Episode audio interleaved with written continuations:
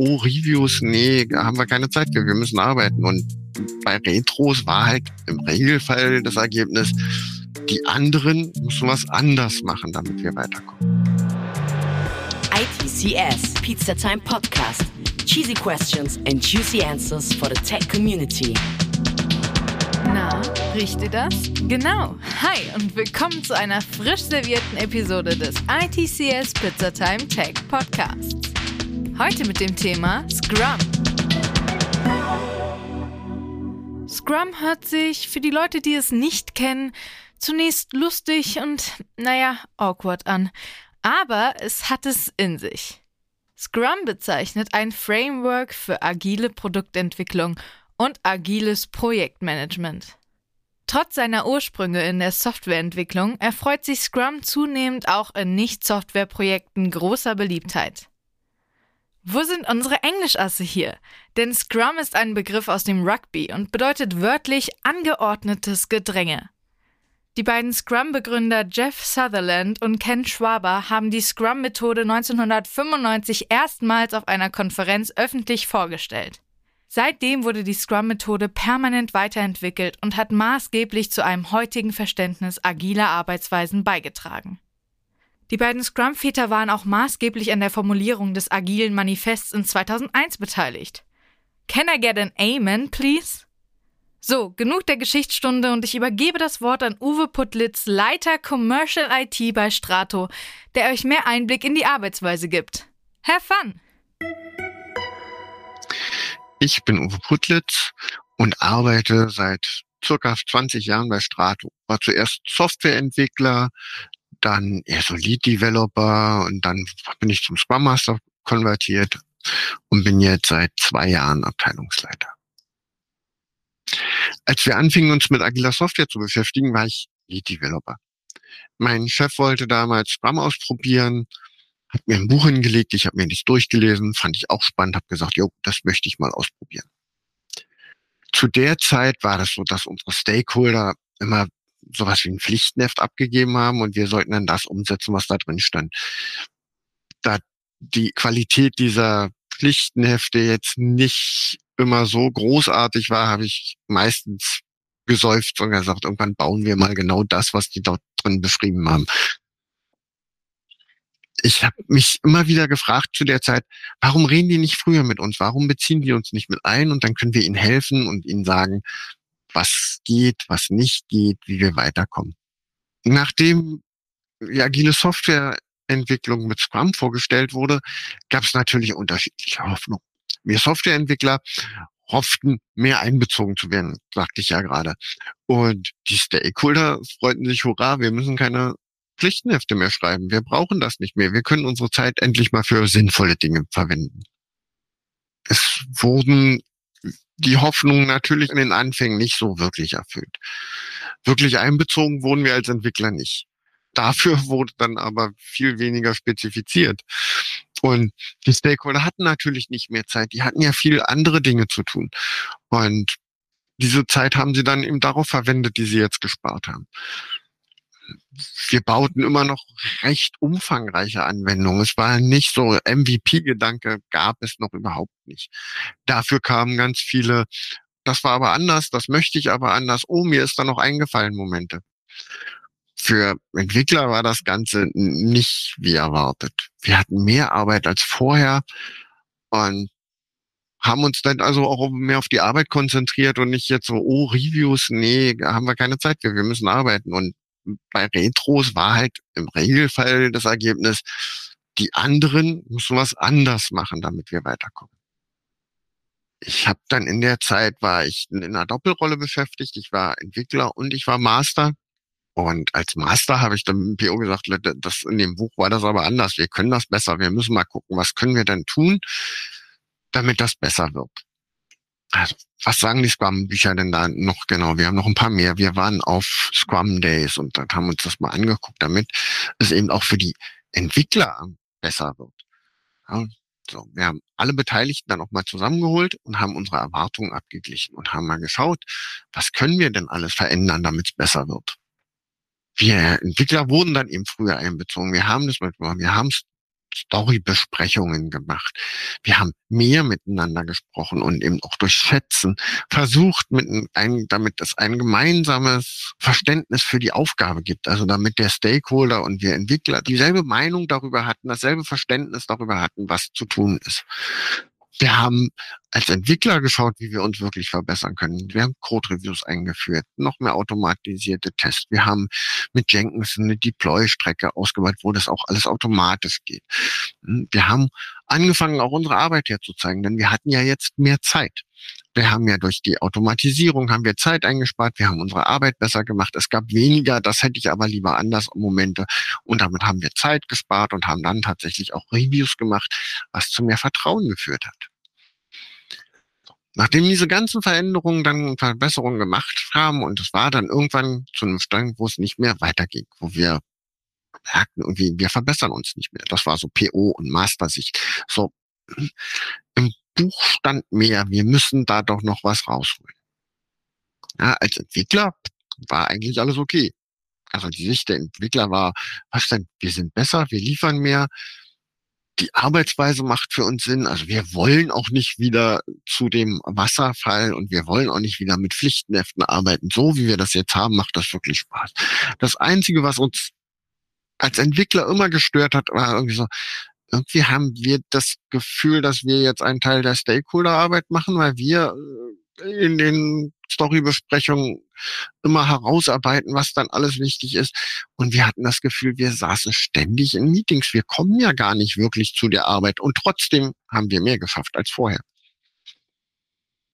Als Master und PO saßen wir zusammen und haben gesagt, so, also Jeff Sutherland und Ken Schwaber haben viel mehr versprochen in den Büchern und auf den Scrum Days und bei den Vorführungen, wo wir waren irgendwie machen wir dieses Scrum bestimmt noch nicht richtig, weil das haben wir noch nicht erreicht. Wir wurden besser, aber nicht viel besser. Also, er gesagt, wir müssen herausfinden, wie können wir denn die Methode richtiger benutzen, besser benutzen. Damit in diesem Stadium hat dann glücklicherweise einer von uns gemacht, sagt mal Leute, was wollen wir eigentlich erreichen? Wir waren uns dann einig, wir wollten bessere Software entwickeln, wir wollten produktiver werden, wir wollten kundenorientierter werden. Aber wir wollen nicht Scrum besser können. Also haben wir uns alle Beteiligten genommen, wieder Stakeholder, Entwickler, Führungskräfte, Master, PO und haben uns zusammengesetzt und haben mal gesagt, okay, lasst uns noch mal die Intentionen nochmal erforschen und wir gucken uns mal dieses agile Manifest an und alles, was dazu gehört.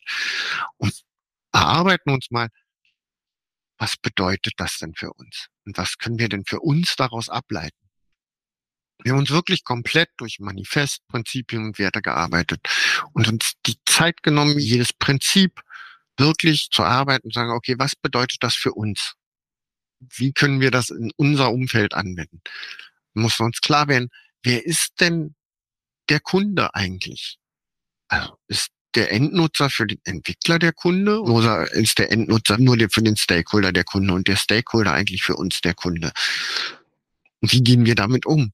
Was bedeutet Anforderungsänderungen willkommen heißen? Kann jeder machen, was er will? Hat das Folgen? Wie, wie sieht das aus?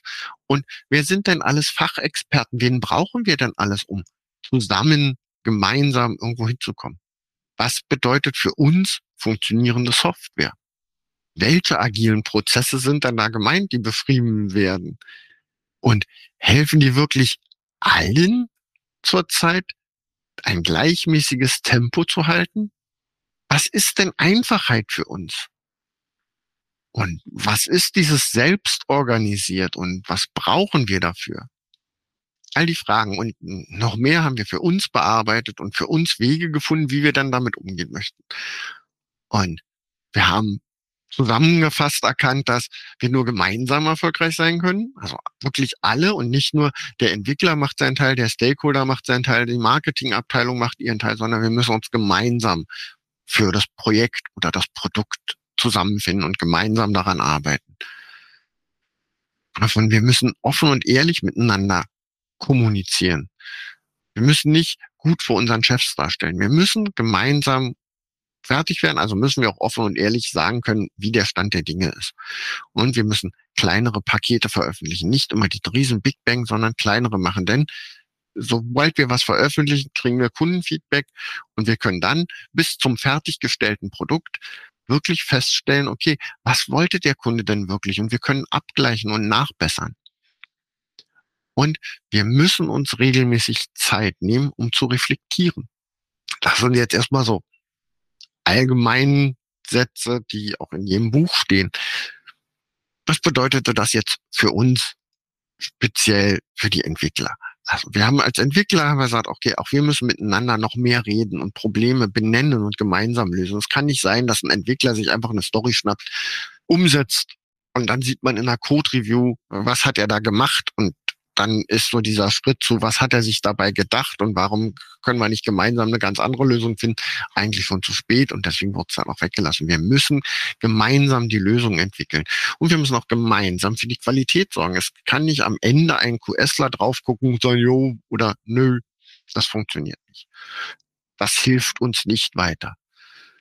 Und dann war die Frage, wie können wir unseren Entwicklungsprozess dann anpassen, damit uns genau diese Sachen alle leichter fallen, damit wir gemeinsam planen können, damit wir Lösungen finden können. Wie müssen wir das anpassen? Und ganz zum Schluss haben wir uns dann noch gefragt, wie können wir denn alles das, was in Scrum da ist, also Stand-up, Story-Workshops, Retros, Reviews, wie können wir uns für uns das besser nutzen, damit wir wirklich den allesamt den maximalen Vorteil von haben?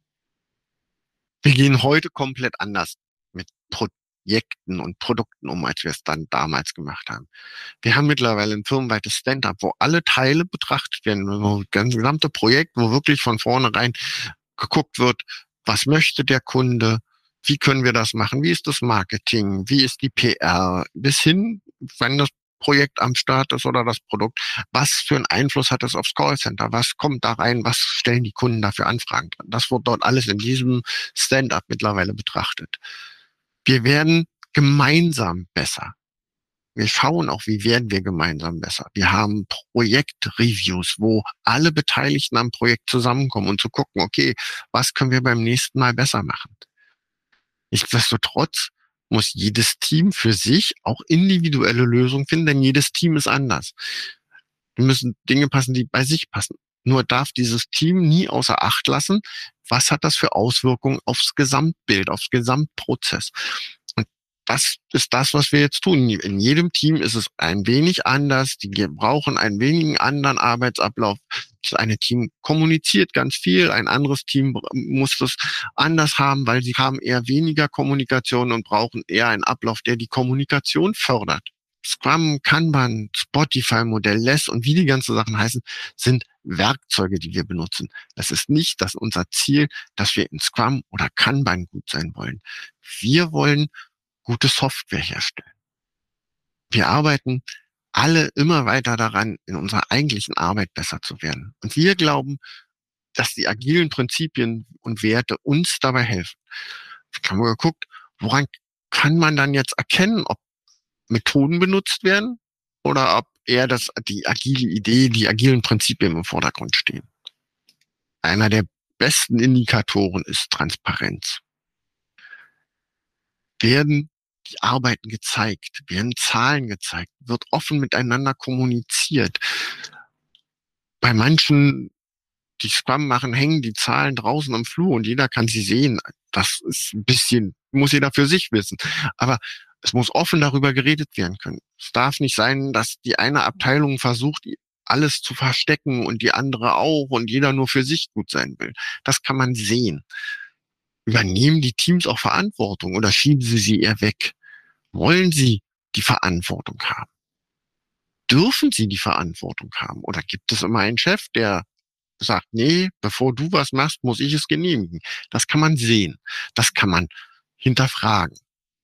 Also wenn jetzt in einem Vorstellungsgespräch oder wenn ihr in, jetzt in einer Retro bei euch seid, könnt ihr Fragen stellen oder bestehende Arbeitsweisen hinterfragen. Wie ist das mit der offenen und ehrlichen Kommunikation zwischen den Teams?